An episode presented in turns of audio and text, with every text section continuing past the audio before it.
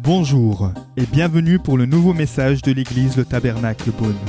Pour plus d'informations sur nos activités, merci de visiter la page Facebook Église Le Tabernacle Beaune. nous commençons une nouvelle série de messages qui s'intitule Retour à l'essentiel. Justement, avec les congés, avec les vacances, avec le train-train quotidien, on peut s'installer facilement dans une zone de confort et oublier l'essentiel de notre foi chrétienne. Et il est bon de se rappeler en cette reprise trois types de questions. Quel est notre but? Quelle est notre mission? Et pourquoi existons-nous? Est-ce que c'est juste pour enchaîner les vacances, le boulot, les RTT Ou est-ce que Dieu a un plan plus profond, plus particulier pour nous? Donc Retour à l'essentiel, c'est une série de messages qui va tenter de répondre à ces questions. Et le titre de mon message ce matin, c'est Préparer le chemin. Alors on va regarder à l'exemple de Jean-Baptiste et on va tourner dans Luc chapitre 3 des versets 1 à 14. La quinzième, année du règne de l'empereur Tibère, Ponce Pilate était gouverneur de la Judée, Hérode tétrarque de la Galilée, son frère Philippe tétrarque du territoire de l'Iturée et de la Traconite, Lysanias tétrarque de l'Abilène et Anne et Caïphe étaient grands prêtres. C'est alors que la parole de Dieu fut adressée à Jean, fils de Zacharie, dans le désert. Et Jean parcourut toute la région du Jourdain. Il prêchait le baptême de repentance pour le pardon des péchés, conformément à ce qui est écrit dans le livre des paroles du prophète Ésaïe. C'est la voix de celui qui crie dans le désert Préparez le chemin du Seigneur, rendez ses sentiers droits, toute vallée sera comblée, toute montagne et toute colline seront abaissées, et ce qui est tortueux sera redressé, et les chemins rocailleux seront aplanis. Et tout homme verra le salut de Dieu. Il disait donc aux foules qui venaient se faire baptiser par lui, Race de vipères, qui vous a appris à fuir la colère à venir? Produisez donc des fruits qui confirment votre changement d'attitude et ne vous mettez pas à dire en vous-même, nous avons Abraham pour ancêtre. En effet, je vous déclare que de ces pierres, Dieu peut faire naître des descendants à Abraham. Déjà la hache est mise à la racine des arbres. Tout arbre qui ne produit pas de bons fruits sera donc coupé et jeté au feu. La foule l'interrogeait. Mais que devons-nous donc faire? Il leur répondit que celui qui a deux chemises partage avec celui qui n'en a pas, et que celui qui a de quoi manger fasse de même. Les collecteurs d'impôts vinrent aussi pour se faire baptiser, et lui dirent, Maître, que devons-nous faire? Il leur répondit, N'exigez rien de plus que ce qui vous a été ordonné. Des soldats aussi lui demandèrent, Et nous, que devons-nous faire? Il leur répondit, Ne commettez ni extorsion, ni tort envers personne, et contentez-vous de votre solde.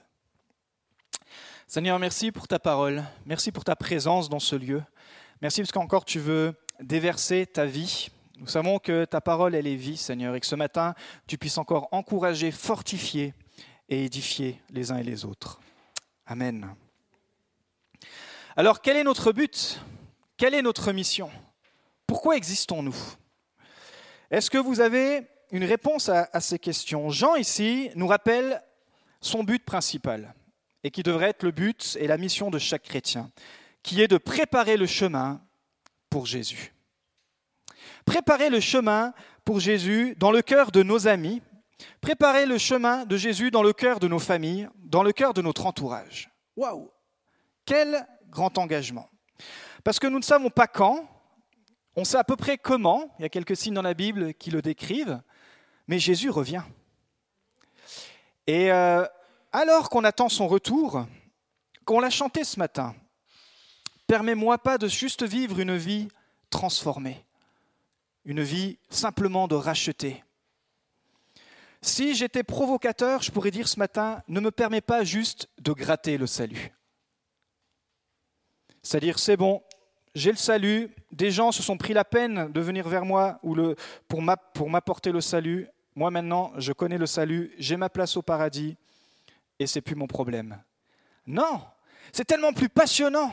Et Jean, c'est ce qu'il est en train de nous dire ici. Il dit que Notre but principal est de préparer le chemin. Alors, Jean ici, c'est Jean-Baptiste. Il a une naissance particulière, vous pourrez, lire, ça dans Luc chapitre 1, parce que lui, depuis tout petit, il avait aussi une mission donnée par Dieu particulière. C'est un homme, mais c'est aussi un prophète. Il était vêtu de façon bizarre, il mangeait aussi des choses bizarres. C'est le genre de gars, aurais pu classer, on aurait pu le classer bizarroïde. Jean était vraiment très bizarre. Il a perdu euh, ses parents alors qu'il était jeune, car ses parents l'ont eu dans la vieillesse, et du coup, il allait grandir tout seul, vous savez où Dans le désert. Et si vous regardez, si vous étudiez un petit peu à quoi ressemblait le désert de Judée, imaginez-vous le pire désert euh, où il fait très chaud, il fait très sec, ben voilà l'environnement où Jean a grandi. Il était loin de Jérusalem, il était loin des religieux, mais il était là dans ce désert. Et à un moment donné, alors qu'il est dans ce désert, alors qu'il grandit, Dieu va venir lui rappeler sa mission. C'est ce qu'on a lu. Il va lui dire, Jean, je t'appelle enfin, es-tu prêt pour préparer le chemin? Et Jean, avec l'onction qu'il a reçue, l'autorité qu'il a reçue, il va commencer à prêcher. Mais il ne va pas aller dans le temple à Jérusalem. Il ne va pas aller dans les belles synagogues. Il va rester dans le désert. Et alors qu'il est dans le désert, il va commencer à prêcher. Et imaginez-vous, son message, à mon avis, devait vraiment être rempli d'onction, devait être très clair et très euh, pertinent, parce que pour que des gens de Jérusalem quittent leur petit confort pour aller écouter un zinzin, pour aller écouter un gars habillé de façon bizarre qui mange des sauterelles, dans un désert, il devait avoir un message incroyable. Et le message, c'était le message de la grâce. Un message que euh, le peuple juif et le peuple non juif n'avaient plus l'habitude d'entendre, n'avaient même pas l'habitude d'entendre. Mais Jean a reçu cet appel de préparer le chemin pour Jésus qui n'était pas encore venu. Alors, même Jésus dira de lui qu'il fut parmi les plus grands leaders. Vous savez, on passe tellement de temps à nous préparer pour plein de choses, futiles ou pas. Des choses pas futiles par, lesquelles, on peut se préparer. Par exemple, nous, on a dû nous préparer pour recevoir notre petite fille, et du coup, on a dû préparer notre maison, on a dû préparer sa chambre. Et on a dû continuer de le faire là pendant les congés. Et on s'est dit, bah, alors qu'on prépare sa chambre, finalement on s'est dit, mais pourquoi on ne va pas aussi refaire les couloirs? Et puis pendant qu'on refaisait les couloirs, on s'est dit, mais pourquoi on ne va pas refaire aussi le bureau? Et puis alors pourquoi on ne va pas refaire la chambre? Et finalement on s'est embarqué dans un chantier de préparation où on en verra bientôt le bout. Mais tout ça pour vous dire, on, a préparé quelque chose pour pouvoir bien accueillir notre fille. Parfois, quand vous recevez des invités, vous préparez bien la table, vous préparez bien la décoration. C'est peut-être la seule fois où vous faites le ménage, parce que vous dites Waouh, il y a des invités qui viennent. Mais qu'est-ce que ça veut dire Préparer le chemin pour Jésus? C'est pas simplement de chanter le dimanche et d'écouter une prédication. Ça, bien sûr, ça fait partie de notre croissance spirituelle. Mais nous avons une mission qui est d'apporter le salut en Jésus, ici à Beaune et dans votre environnement. D'autres personnes, vous venez pas de Beaune, mais nous sommes ici et vous êtes placés pour apporter et pour préparer ce chemin. Pourquoi? Parce que si tu crois, et nous le croyons, que Jésus donne la paix, Jésus donne la vie, Jésus donne l'espoir, alors quelle plus belle mission que de pouvoir préparer le chemin. Le chemin aussi pour la prochaine génération. Vous savez, dans une église en implantation, on, on voit tout de suite, et plus rapidement peut-être que des églises historiques, s'il manque euh, une génération. Et peut-être vous ne l'avez pas remarqué, mais j'aimerais vous le faire remarquer, il manque des générations dans notre Église. Il manque la génération 15-20 ans. On a la génération euh, des enfants, on a la génération des 12-15 ans, qui va bientôt être prise aussi en charge, on a la génération des 20-35 ans, mais il manque une génération. Et il faut que tu puisses, il faut qu'on puisse préparer le chemin de Jésus dans le cœur de cette génération. Parce que Jésus revient. Et moi j'ai envie que tous ceux que je connaisse puissent au moins avoir le choix de dire j'accepte ou pas ton message, mais au moins toi tu me l'auras partagé et ensuite c'est ma responsabilité. Mais pas qu'à un moment donné on arrive, Jésus revient et les personnes de notre entourage disent mais pourquoi tu m'as jamais partagé cette bonne nouvelle? Peut-être que si tu m'avais juste préparé le chemin, j'aurais peut-être reçu Christ. Alors ce n'est pas un message culpabilisant, le message de, Jean c'est juste de nous dire on a une mission qui est juste incroyable, c'est de préparer le chemin. Vous savez, on finit toujours l'année avec un barbecue. Hmm, ça c'est bien. Peut-être certains ont participé et on fait notre dernier groupe plus. Et alors je demande à certaines personnes qui ont participé durant le groupe plus d'apporter un témoignage. Et cet été, mais j'étais tellement touché d'entendre ces différentes personnes avec leur propre vécu, euh, ce que Dieu, ce que Jésus a fait dans leur vie. Pourquoi? Parce qu'à travers leur cheminement, à travers euh, les groupes plus, à travers l'Église, à travers les relations les uns avec les autres, le chemin de Jésus a été préparé dans leur cœur et c'est sorti de leur bouche un témoignage. Ça, c'est important de pouvoir se rappeler que nous avons un témoignage, nous avons quelque chose et il faut revenir à l'essentiel, c'est de préparer le chemin pour le Seigneur Jésus. Alors il faut commencer quelque part. Pour Jean, c'était dans le désert ou dans les contrées autour de la région du Jourdain. Pour toi, c'est où? Parfois, on se dit, mais il faut que je parte en mission. Moi, je suis parti en mission trois mois à Madagascar. Euh, je suis pas plus, euh, j'ai pas plus d'opportunités là-bas qu'ici. C'est simplement où tu es, dans ton voisinage, où tu es.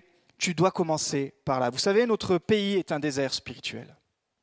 Notre région est un désert spirituel. Peut-être ton couple est un désert spirituel. Peut-être ta vie familiale, c'est un désert spirituel. Peut-être ton entourage. Pourquoi pas faire comme Jean et se dire, effectivement, il y a un désert, mais je vais crier. Alors, vous mettez ce que vous voulez derrière, mais je vais faire comme Jean. Là où il va y avoir peut-être le désert de la solitude, je vais parler de l'amour. Là où peut-être autour de moi, il va y avoir le désert de l'angoisse, eh ben, je vais pouvoir parler de la paix. Là, peut-être autour de moi, là, c'est la rentrée, il y a toutes sortes de choses qui peuvent se passer autour de nos amis, toutes sortes de préoccupations, peut-être des gens qui sont même dans la captivité. Je peux apporter, je peux préparer le chemin pour apporter la liberté. C'est incroyable la responsabilité et en même temps l'honneur que Dieu nous donne de pouvoir annoncer la paix. Vous savez, lors de nos sorties, on a fait quelques jours d'évangélisation, on a, terminé comme ça le mois de juillet, et lors de nos sorties, on a invité les gens, on leur donnait un flyer pour les inviter à une soirée ciné-débat qui avait lieu ici le soir même. Certains ont pu participer, etc. C'était vraiment des, des moments enrichissants. On a eu aussi des personnes de Dijon. Mais moi, ce qui m'a touché, c'est que lors de nos sorties, alors qu'on invitait les gens, simplement à une soirée ciné-débat sur des films chrétiens, la plupart des gens, pour pas dire tous les gens, étaient très ouverts. On n'a on a subi aucune moquerie, on n'a subi aucun rejet, on a juste senti des gens qui étaient dans des déserts spirituels. J'ai même pu prier pour des personnes. Et je me rappelle d'un gars qui s'appelle Jérôme. il était sur le banc et je m'assieds à côté de lui et je lui propose l'invitation et, et je commence à engager la discussion. Et tout à coup, cet homme livre son cœur. Et je ne sais plus pourquoi on atterrit sur les enfants. Il me dit, mais nous, on ne peut pas avoir d'enfants avec euh, ma compagne. Je dis, ah bon, pourquoi? Il dit, ben, ma compagne a subi une, opération et maintenant elle est très fragile. Et on a peur que si elle porte un enfant, elle ne puisse pas aller jusqu'au bout. Mais on aimerait bien. Pour, pour lui, son désert, il était là. Alors je lui ai proposé, mais comme vous auriez pu le faire et comme peut-être vous l'avez déjà fait, je lui ai dit, est-ce qu'on peut prier ensemble? Et j'ai pas fait le farfelu. J'ai pas prié que, j'ai juste prié qu'il ait le confort et le secours de Dieu dans cette situation et qu'il ait la paix de prendre la, bonne décision et qu'il puisse être réconforté dans son désert. Il faut connaître où tu te situes, il faut savoir aussi quoi dire. Pour Jean, qui était inspiré par le Saint-Esprit, c'est toujours mieux d'ailleurs quand on parle, il prêchait la repentance et le pardon des péchés. C'est ça retourner à l'essentiel. La repentance, une définition qui est donnée par le pasteur John MacArthur, dit La repentance ne se limite pas à changer de perception intellectuelle sur la personne de Christ, ni à entretenir un remords superficiel sur les conséquences du péché pour se tourner vers Dieu. C'est rejeter l'ancienne vie et se tourner vers Dieu pour être sauvé du châtiment et de la domination du péché. Moi, j'aime dire que la repentance te donne de l'assurance. Parce que quand tu te repens chaque jour, même peut-être pour euh, plusieurs fois par jour, ça te redonne l'assurance que tu ne mérites rien, mais que quelqu'un a payé le prix pour toi. Et alors, à nouveau, tu peux t'approcher de Dieu avec assurance. Et puis, le pardon des péchés, c'est simplement reconnaître que tu es pécheur. Vous savez, ça, c'est très dur aujourd'hui, parce que les gens sont majoritairement bons et ils ont du mal à, se voir mauvais. Ce matin, on l'a entendu durant ce moment de communion, la Bible déclare, et elle est très directe, nous sommes tous pécheurs. Et nos belles œuvres ne peuvent pas nous permettre d'avoir le salut. Rien même, aucune belle œuvre ne peuvent enlever ta culpabilité, le poids de ton péché. Et j'aime ce que dit le psalmiste dans psaume 130, il dit, si tu, si tu tenais compte de nos fautes, éternel Seigneur, qui pourrait subsister? Mais le pardon se trouve auprès de toi afin qu'on te craigne. Ça, c'est un bon message. Écoute, mon ami, tu vis dans une situation difficile, je ne suis pas là pour te condamner, mais tu sais, tu peux être pardonné. tu peux être pardonné par Dieu dans cette situation. Là où les hommes peut-être ne peuvent pas te pardonner, si tu te repens, Dieu te pardonne. Waouh Parce que lui ne tient pas compte de nos fautes, sinon qui pourrait subsister? Alors première chose ce matin, pour préparer le chemin du Seigneur, tu dois être une voix et non pas un écho. Jean dit, c'est la voix de celui qui crie dans le désert. C'est dans le désert que Jean a passé la plupart de sa vie, la plupart de son... Euh, c'est là où il a grandi. Et son rôle, il a tout de suite compris, était de préparer le chemin pour Jésus. Et l'image qui est utilisée ici dans ce texte, c'est l'image d'un monarque oriental qui se déplace, mais qui, avant d'atteindre la famille d'accueil ou d'atteindre le comité d'accueil, il dépêchait, il envoyait un éclaireur pour avertir que ce monarque arrivait. Et du coup, une fois qu'il arrivait, tout était prêt. Ou sinon, imagine un roi qui part en voyage, et pareil, il envoie des éclaireurs pour avertir de, de sa présence. C'est comme quand parfois il y a les présidents qui se déplacent. Il y a toutes sortes de convois exceptionnels, toutes sortes de choses qui sont faites, et on sait qu'il y a quelque chose de grand qui arrive, ou quelqu'un de grand dans ce monde en tout cas. Et parfois on oublie que Jésus c'est le roi, et qu'on doit préparer le chemin pour ce roi. On doit le préparer comme si c'était vraiment le roi qu'on pouvait voir visiblement sur cette terre. Donc Jean dit qu'il est la voix, parce qu'avec ta voix, mon ami, tu peux influencer. Avec la voix, tu peux influencer. Tu peux faire naître la foi chez les gens ou tu peux même la détruire. Tu peux faire naître la paix ou tu peux engendrer l'angoisse. Tu peux colporter des rumeurs ou tu peux euh, éteindre les rumeurs et dire la vérité. Avec ta voix, tu peux proclamer un message plus grand. C'est celui que Jésus sauve encore aujourd'hui. Tu peux avoir une voix qui s'élève au-dessus peut-être de tous ceux qui se moquent.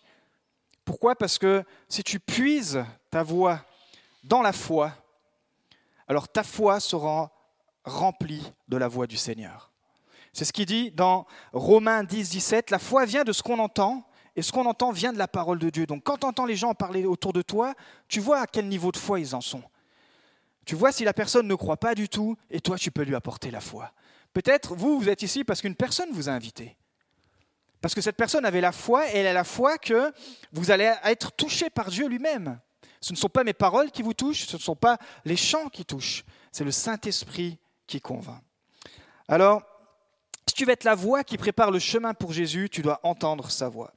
Comment? Et il est bon de revenir à l'essentiel en lisant la Bible. Deuxième point, c'est ça. Commence par lire et méditer la Bible. Jean a pu dire, je suis la voix, parce qu'il connaissait le passage qu'on a lu. C'était un passage qui faisait partie de la Bible qu'il avait entre les mains à l'époque. Il n'avait que l'Ancien Testament, et c'est le livre d'Ésaïe.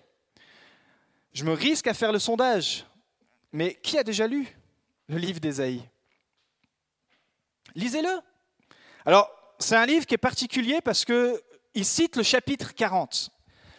Et jusqu'au chapitre 39, quand vous allez lire, vous allez voir, c'est beaucoup de jugements, beaucoup de condamnations, contre le peuple d'Israël et contre les autres peuples à cause de leur déviance. Mais à partir du chapitre 40, il y a un changement. Et c'est là que le prophète Jean va, va s'inspirer et qui va citer cette prophétie qui datait de 700 ans avant que Jésus arrive.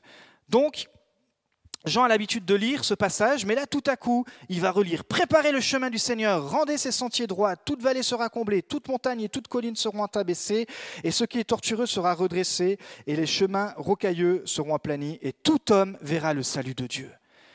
700 ans avant que Jésus arrive, c'était déjà annoncé que tout homme devait voir le salut de Dieu. Parce que dans la mentalité du peuple de juifs à l'époque, c'était Dieu était que réservé pour eux. Mais à partir du Nouveau Testament, à partir de la venue de Christ, vous et moi avons accès à la présence de Dieu. Tout homme verra le salut. Donc ce texte annonce que Jésus allait arriver et qu'il allait donner le salut. Vous savez, il avait pu lire peut-être ce passage des milliers de fois. Il était dans le désert, il avait que ça à faire, vous allez me dire. Mais peut-être que Dieu vous prépare une saison de désert, ou peut-être vous êtes dans une saison de désert, pour que vous puissiez venir et, reprendre ce temps dans la Bible. Reprendre ce temps à lire les textes de la Bible. Parce qu'à un moment donné, c'est ce qui s'est passé pour notre ami Jean. Il était dans le désert en train de manger ses sauterelles, en train de, je, ne sais pas, en train je sais pas ce qu'on peut faire d'autre chose dans un, dans un désert. Et tout à coup, ce texte Le Saint-Esprit va venir le réveiller. Et il va comprendre, parce que le texte disait, je suis la voix. Mais dire, mais c'est moi la voix. Il faut que quelqu'un se lève et ça va être moi la voix pour annoncer dans le désert le salut et pour tous les hommes. Plus tu connais Jésus, plus c'est facile de préparer le chemin. Vous savez, dans Osée 4.6, il est dit, mon peuple est détruit parce qu'il lui manque la connaissance. Détruit, littéralement, ça vient de l'hébreu et ça veut dire être perdu en égard à la théophanie. Et connaissance, c'est pareil, c'est un, mot qui se traduit par discernement, compréhension et sagesse. Donc j'ai fait un mix en français courant, contemporain 3.0. Euh, voilà ce que ça donne. Mon peuple est perdu spirituellement, car il n'a plus ni discernement ni la sagesse pour me comprendre. Vous savez, on peut tous dire qu'on n'a pas le temps de lire ou qu'on n'aime pas lire. Moi, à la base, je ne suis pas un fan de lecteur. Ado, j'étais plutôt un fan de jeux vidéo. Et à part euh, les textes euh, entre les différents interlocuteurs dans les jeux, il n'y a pas grand-chose à lire. Mais quand tu dois t'inquiéter de ta spiritualité, ou t'inquiéter plutôt, ou consolider ta théologie, il faut prendre du temps. Il faut prendre du temps pour lire la parole de Dieu, ou des livres qui expliquent la Bible. Vous savez, c'est comme les travaux.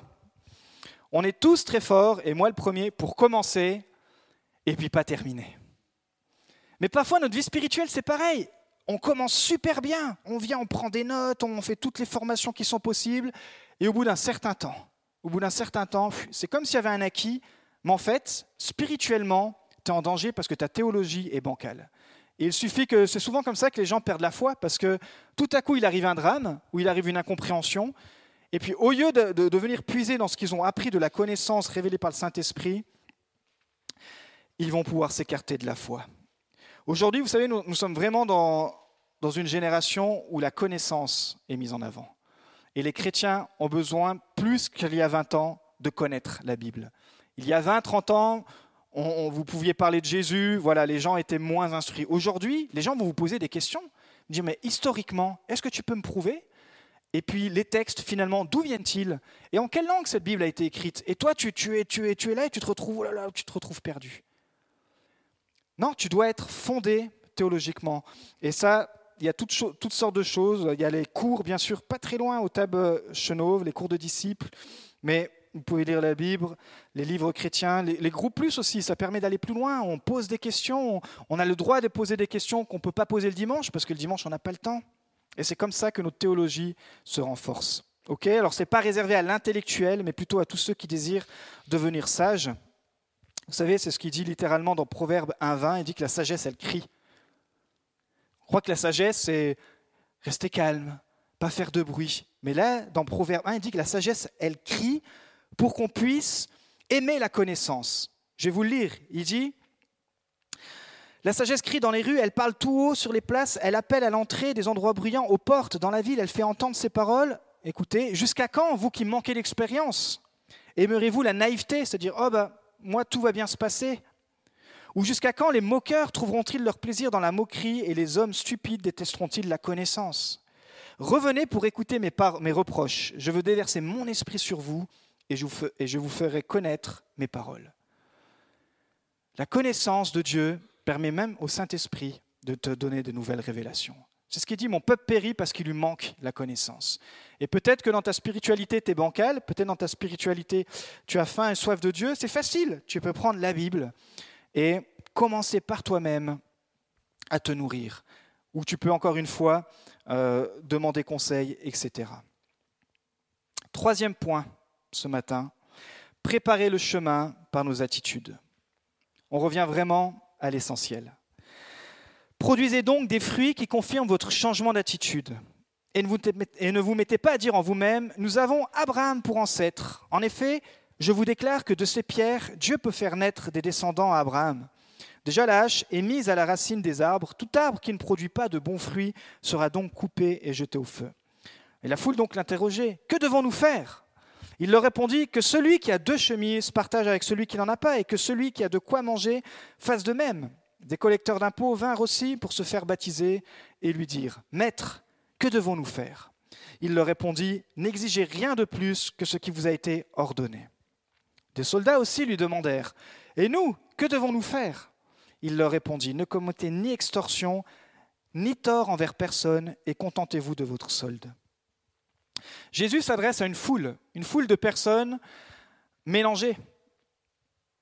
Il y a des religieux, donc ceux qui venaient de Jérusalem, qui n'aimaient pas du tout le discours de Jean-Baptiste, parce que eux, ils s'attachaient beaucoup au rite, au rite du baptême, au rite de venir au temple, au rite d'appartenir à Abraham. comme aujourd'hui on pourrait dire au rite d'appartenir à une, famille chrétienne. Comme j'appartiens à une famille chrétienne, je suis automatiquement sauvé. Non, c'était déjà faux à l'époque et c'est encore faux aujourd'hui. Le salut est personnel. Mais dans, toute cette foule aussi, il y a des publicains, il y a des collecteurs d'impôts.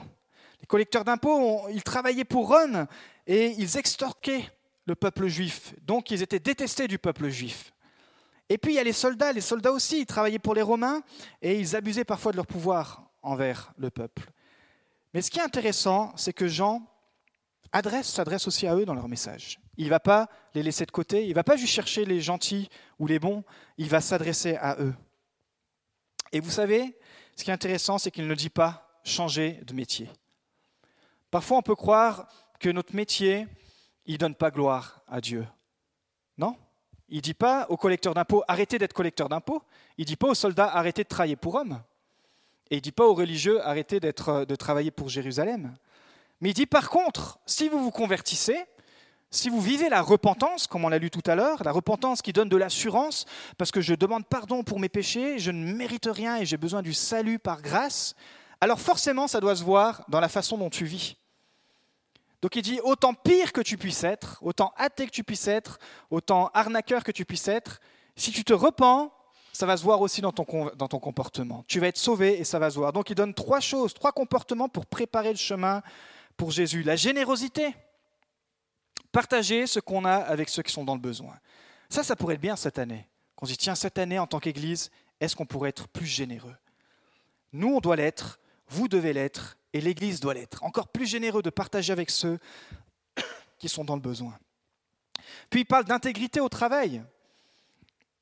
Il dit d'exercer son métier avec diligence, excellence, honnêteté, quel qu'il soit. Ça aussi, ça serait super, d'être connu comme un chrétien où en fait notre témoignage, c'est la façon dont on travaille. Dis, toi, quand tu travailles, purée, tu es vraiment diligent, tu es vraiment excellent. Pourtant, les conditions sont pas top. Mais tu sais que celui qui a ouvert la porte pour ton travail, c'est ton Dieu, et je vois que tu honores vraiment ton Dieu dans la façon dont tu travailles. Ça, c'est une façon de montrer qu'on a la vie de l'esprit en nous. C'est très pratique. Hein. Et troisième chose, il dit de se contenter. C'est ce qu'il dit à cette foule. Il dit, tu peux jouir de ce que tu as sans toujours chercher à posséder plus. Il dit, arrête de posséder plus, de chercher à posséder plus. Jouis déjà de ce que tu as. Remercie, rends grâce à Dieu pour ce que tu as. Donc ce matin, c'est un petit message d'introduction qui va introduire cette nouvelle série de retour à l'essentiel. Et qu'en tant qu'Église, mais aussi qu'en tant qu'individu, on peut se dire waouh, on veut préparer le chemin cette année. On ne veut pas juste refaire une nouvelle année avec des dimanches, des groupes plus, comme une autre année. On a tous nos activités, mais on veut garder en tête que nous sommes appelés à préparer le chemin. On prépare, on prépare le chemin en étant une voix qui peut apporter l'amour, la paix et la joie dans les déserts des gens, en apportant, on prépare le chemin en connaissant davantage Jésus, en étant passionné, comme Jean qui était passionné, il vivait dans un désert, mais il prenait son temps dans la parole de Dieu. Et puis troisième chose, on prépare, on peut préparer le chemin du Seigneur par notre attitude de générosité, d'intégrité et du contentement qui reflète notre foi. Levons-nous, nous allons terminer par la prière ce matin. Nous espérons que vous avez apprécié le message de cette semaine. Pour plus d'informations sur notre Église, merci de visiter la page Facebook Église le Tabernacle Beaune.